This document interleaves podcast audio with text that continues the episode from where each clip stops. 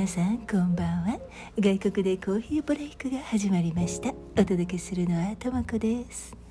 さて8月も2週目に入り日本はさらに暑くなっていることでしょう。そんな中高校野球も始まってお盆休みもあって 涙や汗を流す青年たちの姿に感動している方も多いかも。私は野球のことはよく知らないんですけれどそれでもいくつかね野球の思い出があります。どんなことでも一生懸命心や体を使って挑戦している人特に幼児や青年たちの姿にはいつも感動してしまいます。涙が出ちゃいますよね。さてここ2日ほどもうとっても忙しくってインスタを見たりこの外国でコーヒーブレイクの録音もできないほどだったんですよ。今日は久しぶりに家での時間ができたのでやっと録音ができそうです。この2日ほどの間にいろいろな人を見て思うことがあったので今日はそのことも少しお話ししようかなと思っています。それでは今夜の外国でコーヒーブレイク始まり始まり。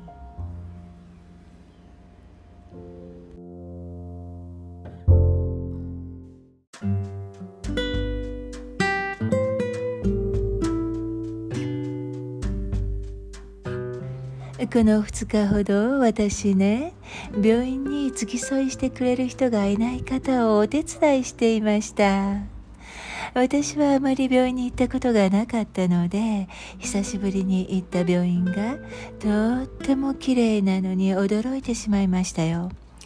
ホテルの中にいるような気持ちでゆったりとソファーに座って付き添いしている方の検査や診療を待ってあげていました。最近はこういうタイプの病院作りが増えているそうでよく観察しているとライティングもインテリアも随分昔と変わったなって思いました。病院というよりも落ち着いていて本当にねまるでホテルのロビーか、うん、美術館にいるような気持ちになれました。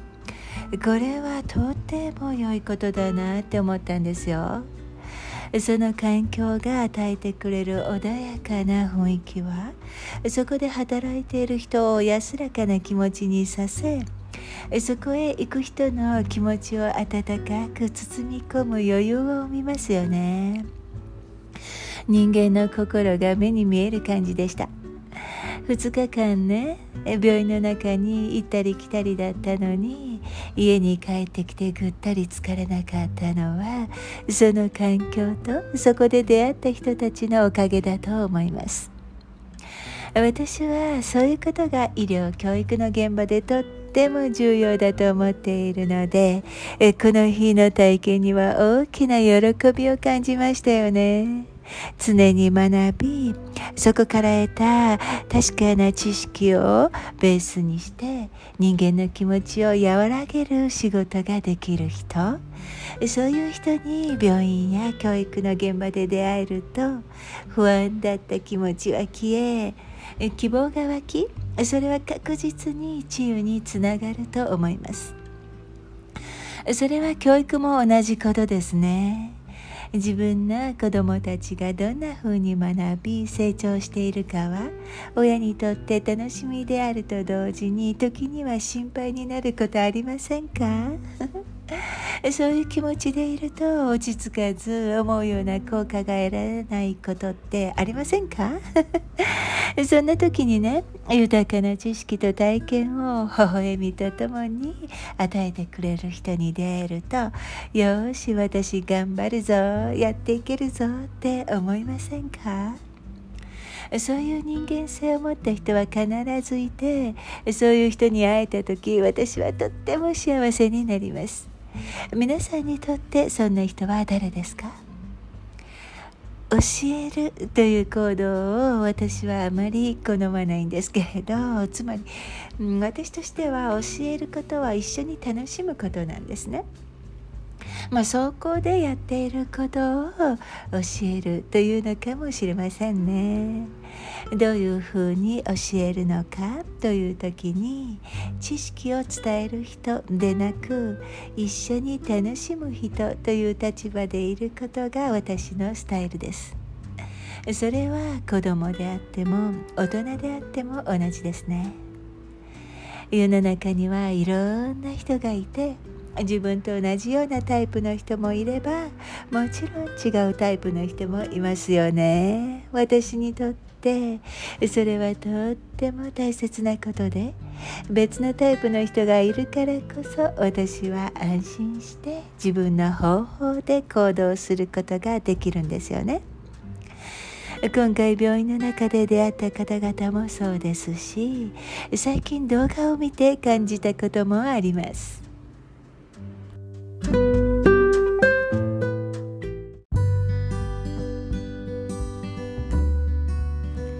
私の兄がね大好きで読んでいた野球の漫画があって私もよく読んでいました。千葉明夫さんが書いた「キャプテン」とその続編にあたる「プレイボール」です。皆さんはご存知ですか？これは野球というよりも人間を知るというところで面白いんですよ。いろいろなリーダーシップを取る中学高校野球の選手のお話なんですけれど知らない方は一度読んでみると良いかも。私は今でも単行本サイズのを読んで楽しんでいます。キャプテンになる青年たちと仲間たちのスポーツ友情物語で読み応えがあるんですよ。私は昔は五十嵐君のキャプテン像が好きだったんですけれど今は断然谷口君のファンです。こういう人間性っていいなって思うんですよ。五十嵐君は天才タイプ。谷口君は人情あふれる努力家タイプの青年ですがどのキャプテンたちも千葉明夫さんの細かい人間観察と愛情深い性格によって作られた物語それぞれとっても素晴らしく描かれているので大人も十分に楽しめますよ。私がキャプテンやプレイボールのように漫画の世界で知った人間や野球の面白さを最近実在するプロ野球選手が自身の体験談を YouTube などで語っているのを見てとっても面白く魅力的でした。皆さんは自分の性格をプロ野球の選手に例えると誰に似ていると思いますか？最近現役時代ピッチャーとキャッチャーだった方の動画をたくさん見ました。とっても話が上手で野球のことを知らない私でも今度試合を見てもいいかもねと思うほどでした。やっぱり体験者のお話は楽しいですね。みんなが笑ってしまうようなお話をできる人が作る楽しい YouTube チャンネルだったり理論的に野球のことを話せる説明できる人が作るものだったりどの方のチャンネルもとっても興味深く面白いです。ふとどのチャンネルがずっと見続けられるかなと思ったんですけれどお話上手で自分の野球人生のエピソードを笑いを交えて話している方は気分がアップしてよかったですずっと見ていられるし彼がコラボした人やお話に出てきた人のことを知るたびにあの人のことも知りたいこの人のこともとどんどん別の野球選手や監督のことを知りたくなるきっかけ作りになりました。一方ね物事を理論的に説明できる力のある元プロ野球選手が作っているチャンネルは見応えがあって人生に役立つなと思えたり野球のことを知りたいと思っている人にとってとっても重要な番組だろうなと感心して見ていました。専門である野球を語るにあたってって落ち着いて時に真面目に時に笑いながらでも一定の落ち着きを保ちながら過ぎていく時間はちょっとした講義を受けているようなの感じ？でもあって。専門知識が深まりもっと野球のことを技術のことを心理的なことをとどんどん野球の持つ魅力を学べる気がしてこれもまた満足できる内容でした。ただねたくさん見ると疲れましたね。野球を感覚でプレイする投手。うん理論的に考えて進めていく保守。教え方のお話でこんな面白いエピソードがありました。カーブを投げる時に親指を出すんだよとかいろいろ言ってくれる先輩もいるんですけれど彼は右肩の関節を外す？外してたら投げられないじゃないですか。カットボールはもっと適当で曲がれって思えって。こういう理論的に説明できない人は野球教室で教えられないよねなんてふざけて話していました。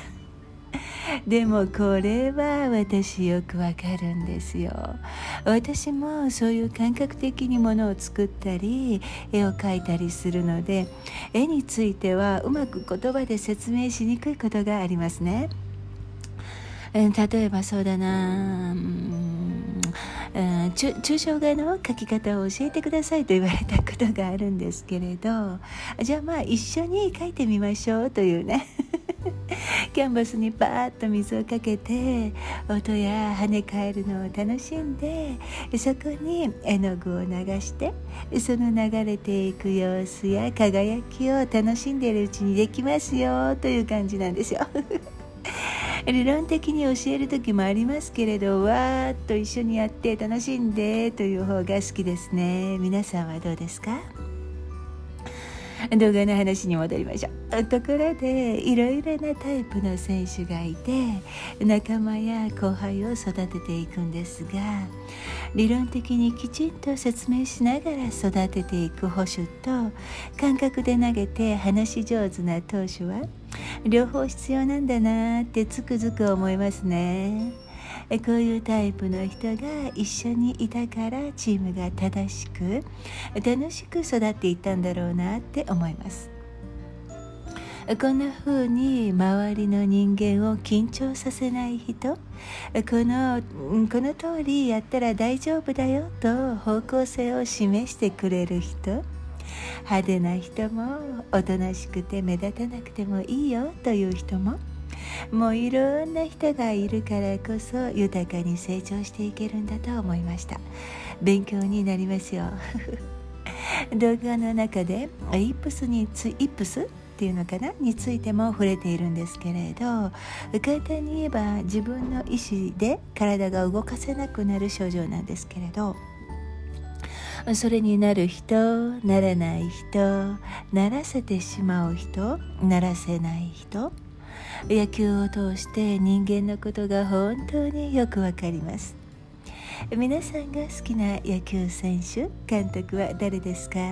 また教えてくださいね。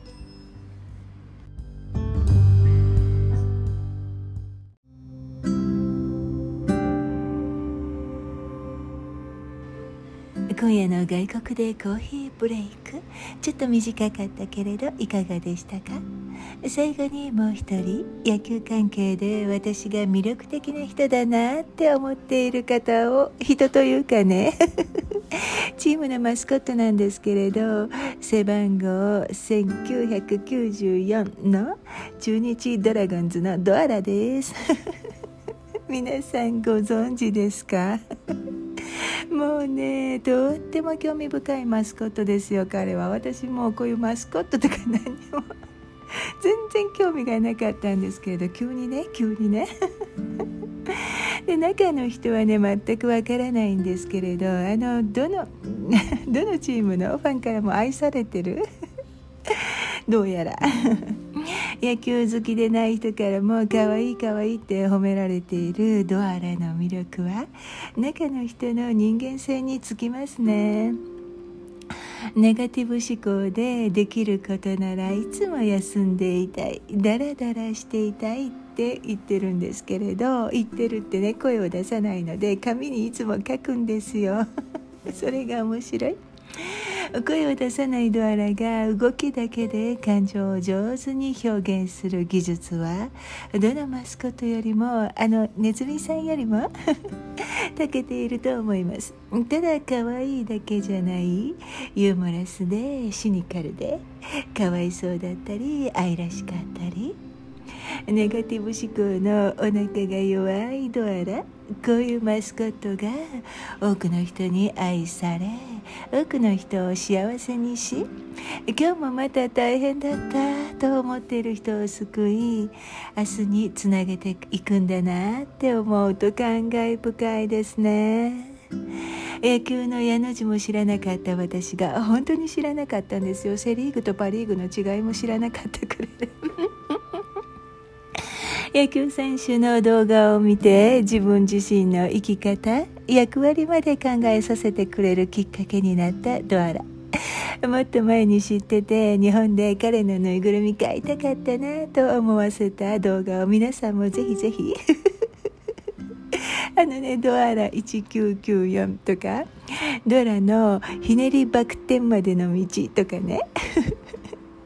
ドアラスズメがサンバなどで魅力いっぱいの姿を感じることができますよ。